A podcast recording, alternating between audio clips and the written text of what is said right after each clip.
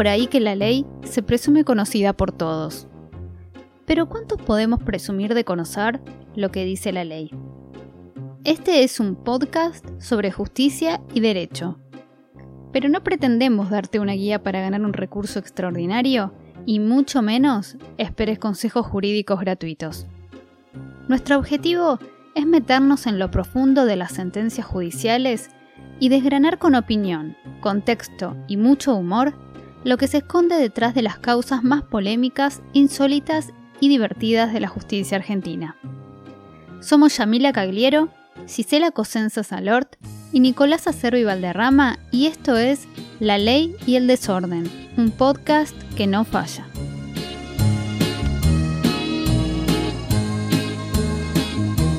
Bienvenidos a este primer episodio de La Ley y el Desorden, un podcast que no falla. Mi nombre es Yamira Cagliero y hoy los invito a que analicemos juntos tres fallos dictados por los tribunales de nuestro país en las causas más polémicas e insólitas. Pero no voy a estar sola para llevar adelante esta ardua tarea. Me acompañan dos colegas, compañeros y amigos. Ella, analista premium de fallos constitucionales, abogada y conocedora full time de la doctrina de la Corte, la doctora Gisela Cosenza Salort. Hola Gisela. Hola, ¿cómo están?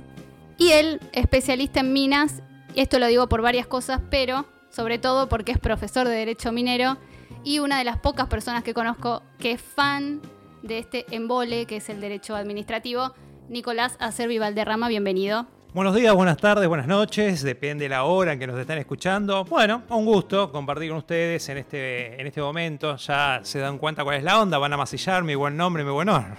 Por supuesto que sí. Y sin incurrir en más dilaciones innecesarias, vamos a escuchar el sumario del programa de hoy.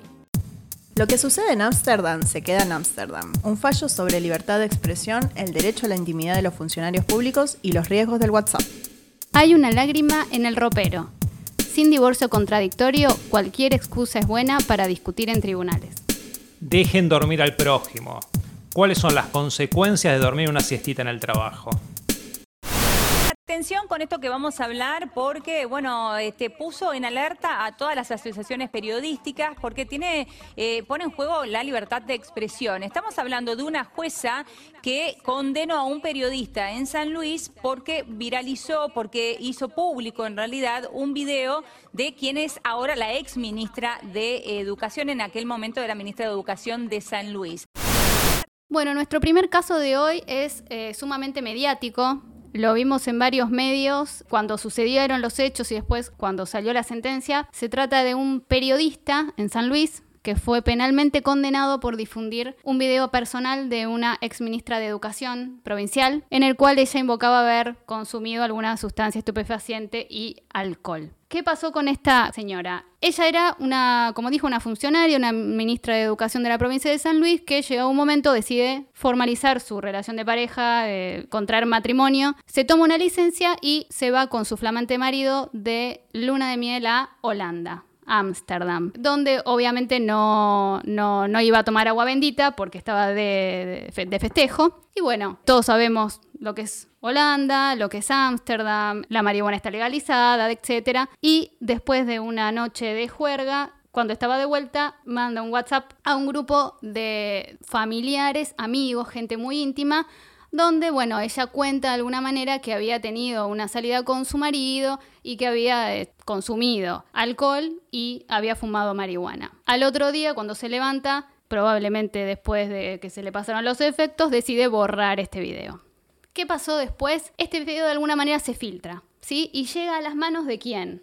De un periodista de San Luis que se llama Diego Masi, que es el titular o el dueño de un blog de noticias. Diego Masi lo postea en este blog con un título que dice La ministra de Educación drogada y borracha. A raíz de esto, bueno, suceden una serie de, hechos. Eh, la, la, que era en ese momento ministra y la víctima en este caso presenta su denuncia. El gobernador, Rodríguez A., muy a su pesar, porque él lo ha, dicho así en varios medios, aceptó su renuncia y ahí, bueno, para ella empieza un poco una batalla personal de la cual muchos testigos dan, dan cuenta, varios daños psicológicos, pérdida de peso, un poco ataques de pánico, obviamente perdió, perdió su puesto laboral, tuvo problemas familiares. y después de un tiempo se inicia una querella penal. No estamos hablando de una acción civil, sino de una querella penal en la cual, bueno, se le reclama a este periodista el hecho de haber divulgado esta información sin el consentimiento de su dueña. Finalmente, ¿qué sucedió? Un juzgado lo termina condenando a este periodista a pagar una multa de 90 mil pesos por un delito que es el delito de violación de intimidad por la publicación indebida de una comunicación electrónica.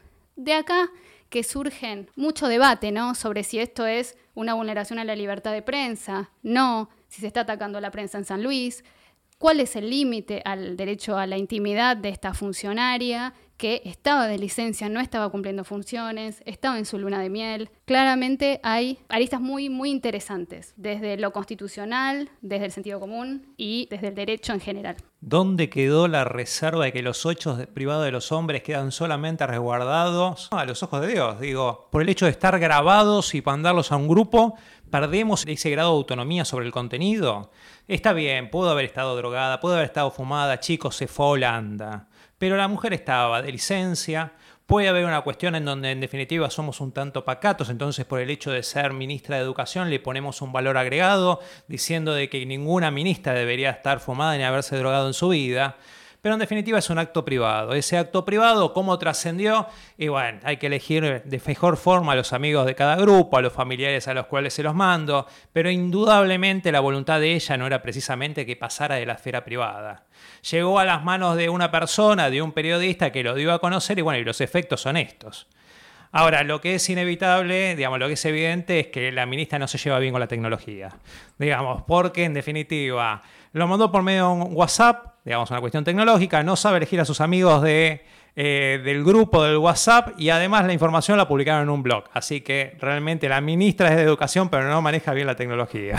Acá creo que hay muchas cosas eh, desde el punto de vista, como decía Yami, constitucional, porque tenemos que ver a un periodista condenado por un delito esto es para eh, nuestra doctrina de fallos, es bastante complejo porque tenemos uno, puntualmente, Kimmel, donde la Corte Interamericana dice basta de delitos contra, contra la prensa, entonces es, eh, es heavy. Y el artículo por el cual se lo condena tiene una excepción cuando dice que el periodista está exento de responsabilidad penal cuando hubiese obrado con el propósito inequívoco de proteger un interés público. Acá, ¿había interés público? Yo les dejo la duda. Interés público, funcionario público, es lo mismo, digamos, lo colectivo y lo público, digamos, lo colectivo y lo privado. ¿Es exactamente igual? Es una gran pregunta, digamos, ¿hasta qué momento sos un funcionario público del momento que estás en licencia porque te vas de luna de miel porque te casaste? O sea, son cosas para considerar, cosas que debería tener eh, que haber considerado el abogado defensor de este periodista, quizás, pero bueno, no sé, para una parte de la sociedad te puede decir que esto es interés público, para otra parte de la sociedad puede decir que no, que no le importa, que es su vida privada, que puede hacer lo que quiere. Estaba de licencia, como dijimos, estaba en su luna de miel, estaba en Holanda. Lo que yo pregunto es lo siguiente, ¿qué tiene de interés público lo que haga alguien, cualquier persona, puertas dentro de su casa, sea o no funcionaria público, si no tiene que ver con el ejercicio de su función pública? Porque acá no es que ella publicó en sus redes públicas un video en, en el cual ella fomentaba que todos los chicos fumen marihuana. Me parece que esto tiene un poco más que ver con lo que decías vos, Nico, lo pacato que todavía somos como sociedad, que todavía pensamos que tenemos, digamos, el derecho de alguna forma a decirle a los demás cómo tienen que vivir. Y acá, bueno, es una, una funcionaria, justamente, bueno, estaba en el área de, de la educación, ¿no? Que no es cualquier área, pero digo, de vuelta, estaba de licencia, estaba en un momento privado, ella mandó el video a un grupo en el cual ella confiaba que había cierta privacidad, porque no es que lo publicó en Facebook. Y esto en la sentencia es muy interesante, porque nunca se debate quién filtró el video, quién fue el topo acá. Eso es muy interesante, como también ver el alcance que tiene hacer esa publicación, mandar ese video al WhatsApp y no a Facebook. Porque, por ejemplo, si en Facebook no es una fanpage y si es tu propia, eh, tu propio perfil de Facebook y solo en, tu Facebook tenés a tus amigos y ese video llega a conocimiento público, no sería lo mismo que el uso de WhatsApp si tenés un, un Facebook personal y después tenés aparte una fanpage como funcionaria pública. Estaríamos en la misma situación. Es un hilo muy fino de lo que es una red social, porque para determinadas cuestiones, eh, WhatsApp está aceptado como red social.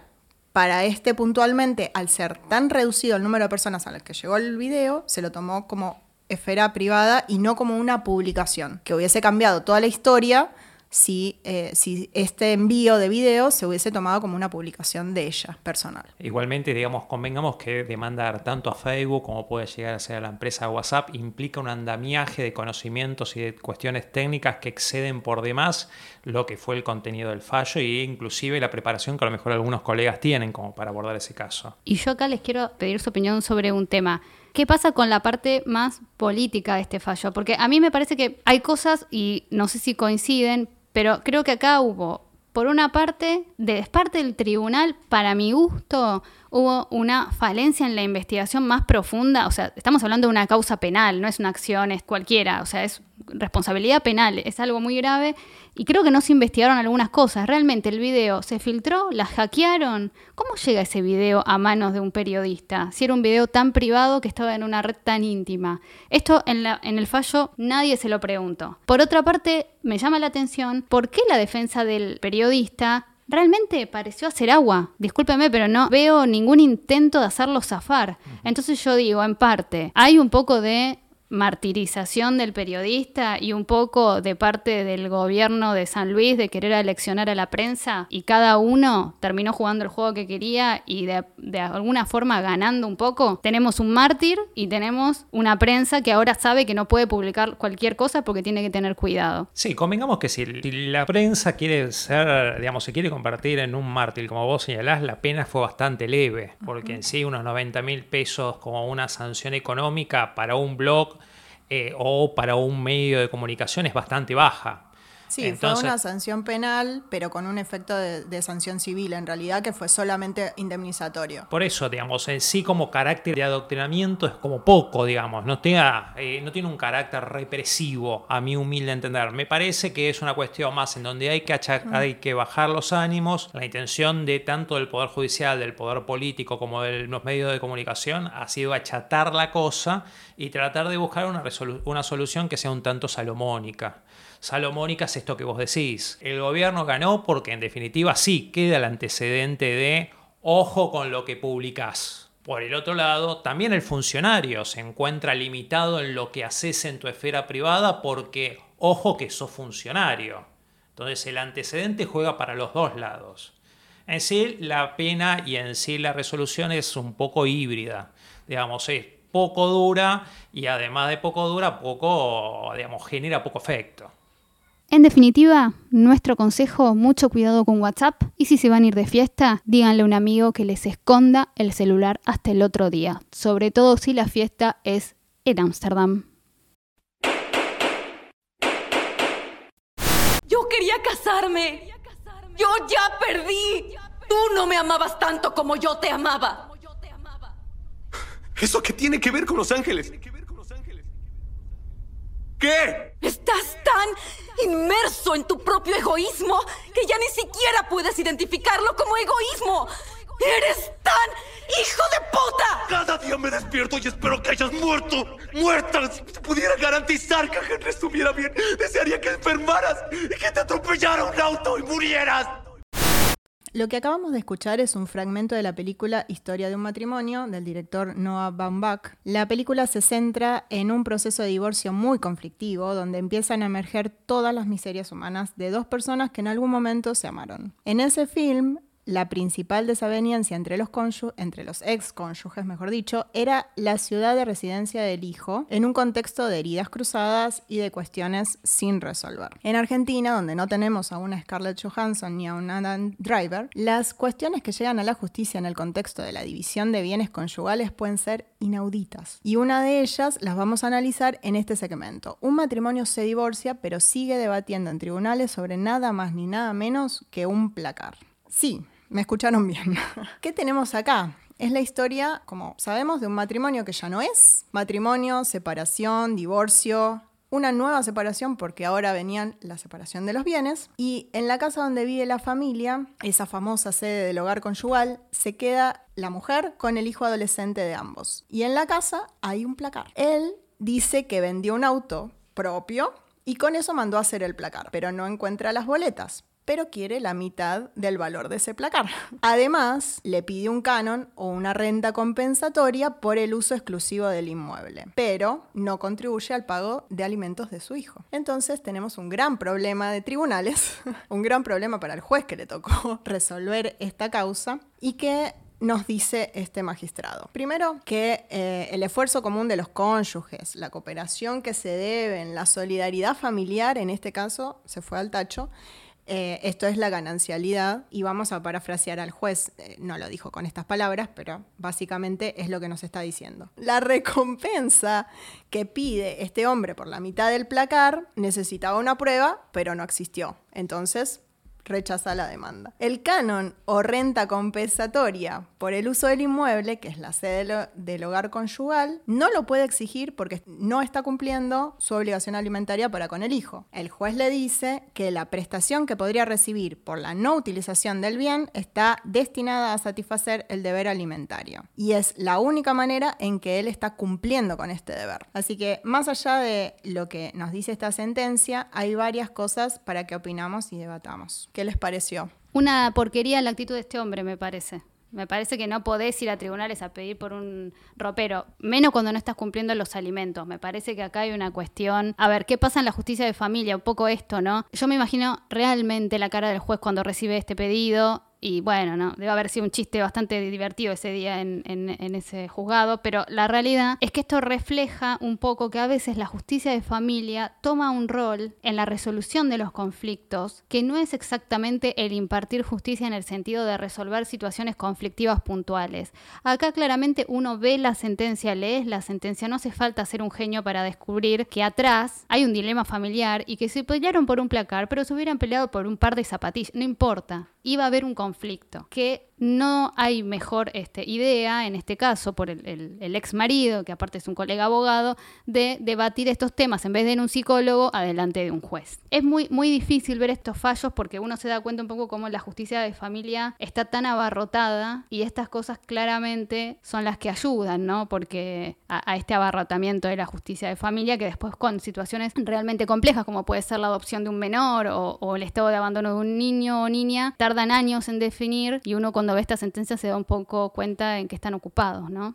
Indudablemente los tribunales están abarrotados y los juzgados de familias en gran medida hacen de psicólogos y no solamente los juzgados de familia, sino muchas veces la justicia de por sí, ¿no? Ni que hablar si esto fuese materia de instancia privada de una mediación, por ejemplo, lo cual los mediadores podrían dar grandes charlas de cómo estos conflictos personales se terminan intentando resolver en una mesa y tampoco lo logran. Entonces los jueces, estos grandes árbitros, eh, tratan de dar ciertas respuestas a preguntas que son muchas veces bastante alocadas y con poco fundamento jurídico. Digamos, como bien señala Yami, el actor, digamos, la persona que está solicitando este ropero es un colega. Digamos, lo que yo le podría recomendar a este colega y a cualquier otro es, muchachos, guarden todo lo que son los recibos, porque justamente la pregunta hubiese sido, ¿Qué hubiese pasado si este colega en realidad podría haber demostrado que él había comprado todos los materiales para construir ese ropero?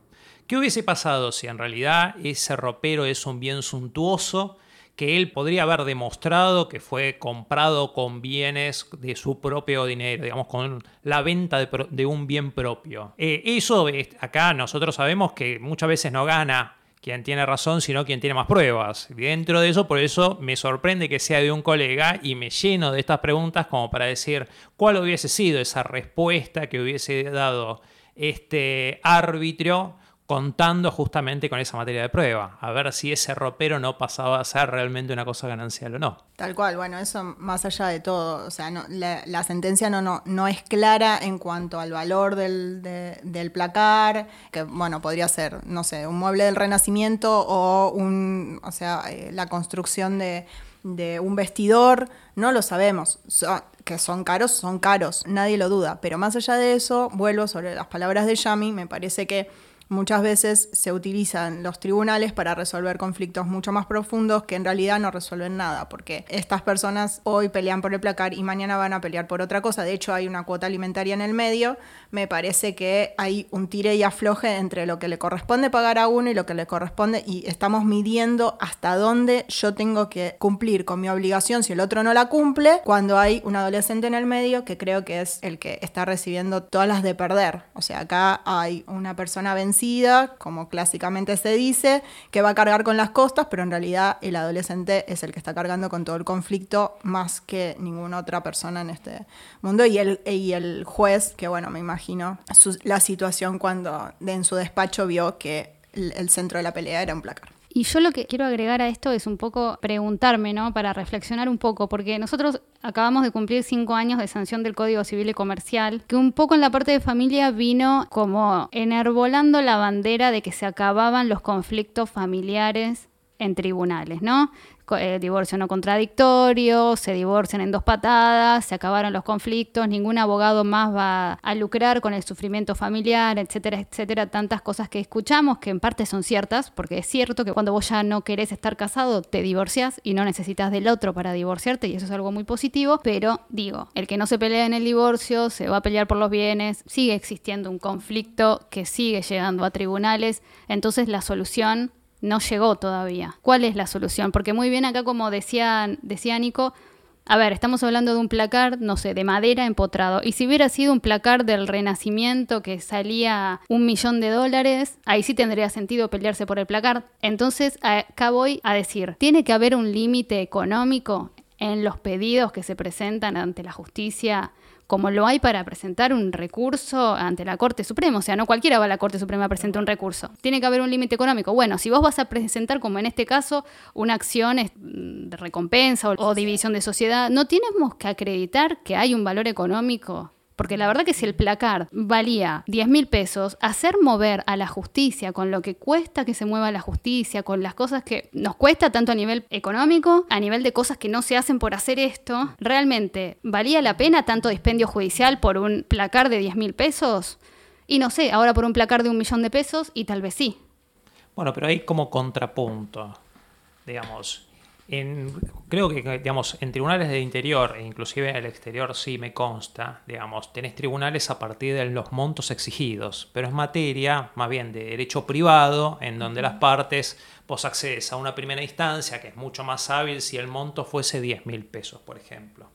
A un tribunal y otras características y con otro proceso si el monto fuese de 100 mil pesos.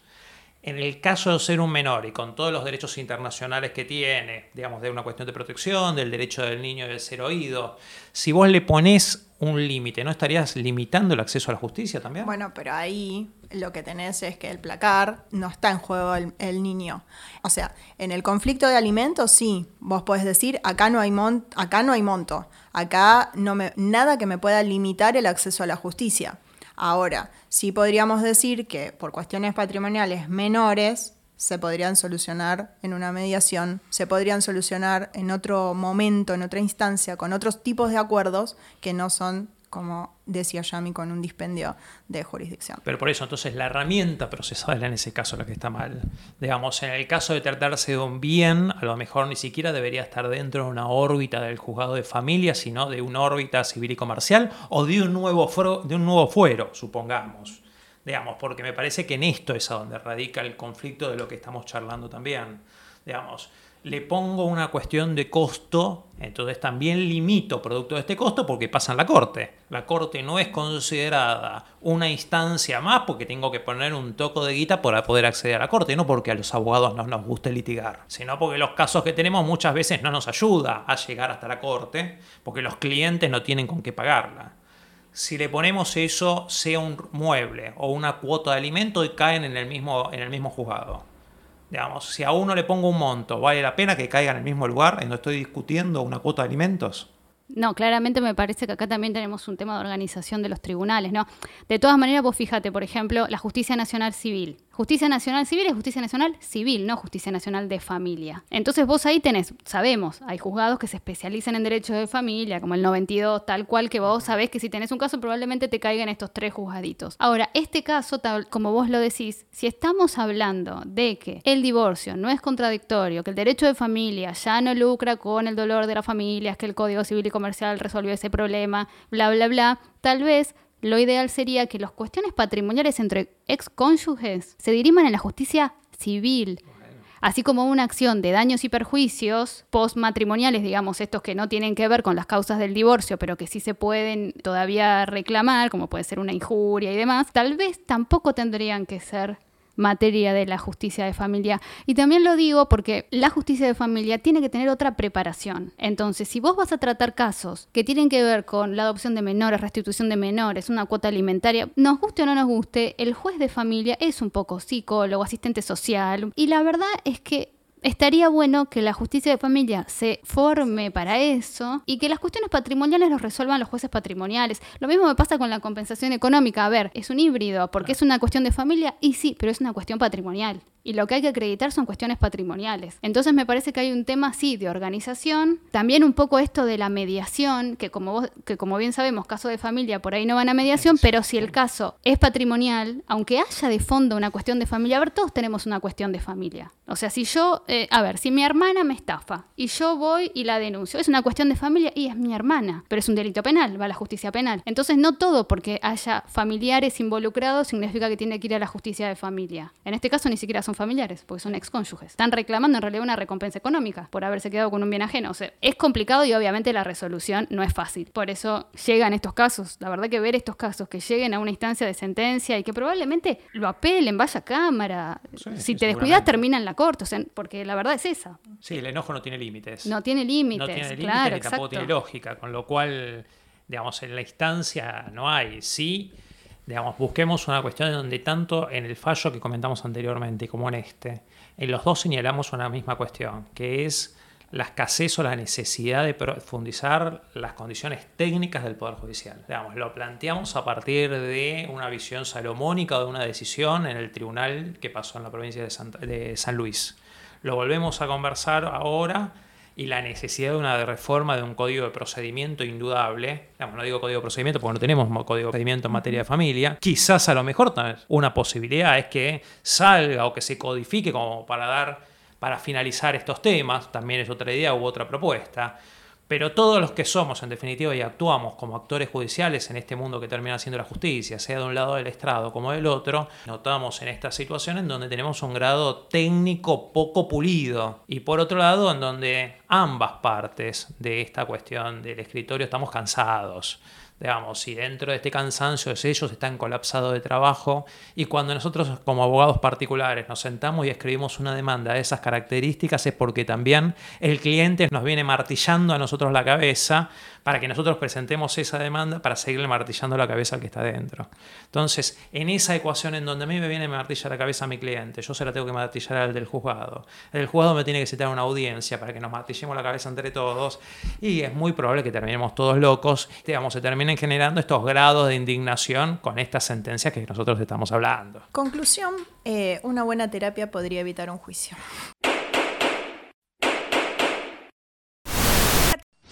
digo que desconectes el teléfono. Pero puede ser mi mamá. ¿Aló?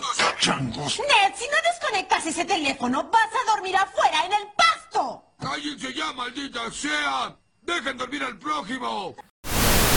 Dejen dormir al prójimo, y lo dijo Homero Simpson y lo repitió un trabajador de la industria textil. En nuestra jurisprudencia en el recuerdo, nos vamos hasta el año 2010 para repasar un caso laboral, a ver cómo la Cámara Nacional del Trabajo eh, resolvió sobre un despido de un trabajador por haberse quedado a dormir la siesta. Este caso no es un caso complejo, este caso es un caso que ha sido apelada por ambas partes, en donde en definitiva un trabajador se queda dormido o se duerme, digamos, no vamos a decir de que se queda dormido por una cuestión de casualidad, y dos compañeras de trabajo, eh, una lo filma, la otra hace llamar a otra compañía, las cuales resultan ser testigos, motivo por el cual da lugar a un despido con causa. Ambas partes apelan, una porque en definitiva, che, me están despidiendo con causa cuando en definitiva no tendrían que hacerlo, y aparte no me están pagando las horas extras que yo estoy reclamando, y por otro lado, una cuestión pura y exclusivamente de eh, honorarios. Moraleja de la historia, la pregunta es, a ver, ¿es una causa quedarte dormido en el trabajo para ser considerado despedido con causa? Siendo esta siendo esta tu única sanción en este caso, porque no es que tuvo una anterior y tampoco tuvo una posterior, porque en definitiva lo despidieron, ¿alcanza esto como para que te despidan con causa? ¿Ustedes qué opinan? Este es el mejor de los tres casos. Primero, eh, una pregunta, ¿dónde se durmió? Se durmió en un cajón muy cómodo, digamos, lo eligió aparentemente, por lo menos así lo manifiesta una de las testigos porque dice, es un cajón acolchonado. Este cajón acolchonado está, es un cajón de medias, en definitiva, bolsas de tela, en donde él directamente, algunos dicen que se arrojó a dormir, otros dicen que es producto del cansancio y que por eso se vio desvanecido sobre ese cajón. Bueno, no, es inimputable este hombre porque si, vos te, si a vos en el trabajo te ponen un cajón de medias a las 2 de la mañana porque este pobre hombre trabajaba de madrugada, y te están invitando prácticamente a que duermas, digamos. Fuera de broma, creo que como primera ofensa de un trabajador no da lugar al despido de forma inmediata. Me parece que valía la pena una sanción previa, nada, una llamada de atención y, demás. Me parece que son dos puntos muy, muy particulares. Primero, la sentencia se encarga de remarcar que él no se quedó dormido. No es lo mismo. Nadie va a juzgar al que cabecea delante de la computadora o al que tiene pasó una mala noche o una muy buena noche y tiene sueño en el trabajo, pero él deliberadamente preparó el lugar para, o por lo menos así lo cuenta la sentencia, preparó el lugar para dormirse esas horas, cuando era responsable de las máquinas que tenía que vigilar. Pero también como decían mis, mis colegas y amigos, la cuestión pasa porque no hubo un apercibimiento, no hubo una sanción previa y tenemos la, cuestión también de las dos compañeras que directamente lo buchonean. O sea, ¿qué pasa? ¿Qué hay detrás de todo esto en realidad? Ahí está. El tema es, nosotros suponemos de que este hombre, digamos, se quedó dormido porque estas dos mujeres manifiestan que se preparó la cama con la única intención deliberada de tirarse a dormir. Ahora, paradójicamente, ese mismo juzgado, que en definitiva le da la vallacidad a los dichos de estas mujeres como para poder justificar un despido con causa, digamos, manifiesta que no alcanza con testigos como para poder acreditar las horas extra que en definitiva este muchacho está reclamando. Entonces, los testigos son buenos para despedir, pero no son buenos a la hora de acreditar las horas extras. Esto es una cuestión que depende del juzgado donde te toque y depende de la cara de la moneda con la que caiga, te despido con causa o te despido sin causa. En definitiva, ¿te quedas sin laburo o no? Para mí acá atrás hay algo, me pasa un poco, en los tres casos que vimos hoy, me pasa esto que hay gato encerrado, ¿vieron? Algo a este hombre se la tenían jurada, pobre hombre, ¿Quién no se durmió? Alguna siesta en el trabajo, no es tan grave.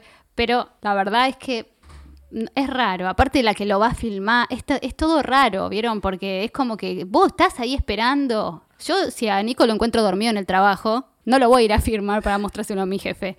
¿Qué sé yo? Es como que indudablemente a este muchacho, por el carácter de ser jefe, tener esas máquinas a cargo y demás, y lo tenían marcado y se la dieron cuando pudieron. ¿Cuándo se la dieron? ¿Cuándo se la pusieron? Cuando muchacho, el tonto, en definitiva, se tiró a dormir una siesta a las 2 de la mañana. No es una siesta.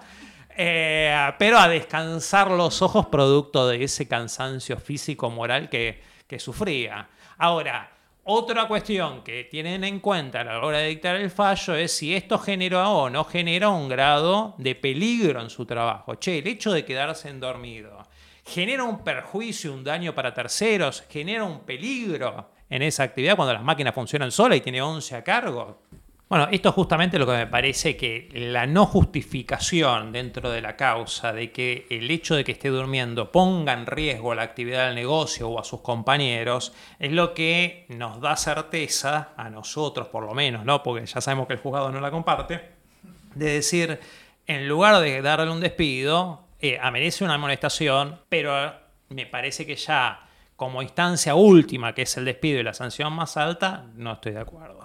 Además me da la, da la sensación leyendo el fallo, eh, un poco poniéndose en abogado del diablo como se puso este juzgado, porque claramente, a ver, este juez, juez, eh, no sé, no, no, la verdad que no, no vi las firmas, así que no voy a, no es personal, claramente pro empresa, porque es, es raro que llegue un trabajador sin sanciones previas, nada, y se lo despida y se diga que eso es justificado, pero un poco como que dice, bueno, qué sé yo, lo echaron porque se quedó dormido y en definitiva su laburo no era tan importante. En una, en una parte dice, no es tan importante su trabajo si se pudo dormir y, la- y todo seguía su vida sin su supervisión. Entonces fue como que le, le salieron por la tangente ahí, como, bueno, se quedó dormido, es grave, pero de todas maneras vamos a hacerle la segunda a la empresa porque evidentemente el trabajo de este tipo no era necesario.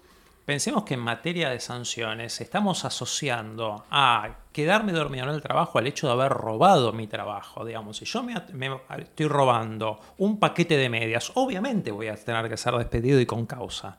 Entonces, me están, me están asimilando esa situación al hecho de haberme quedado dormido a las 2 de la mañana. No tiene un grado mucho, muy lógico en cuanto a su línea de conducta.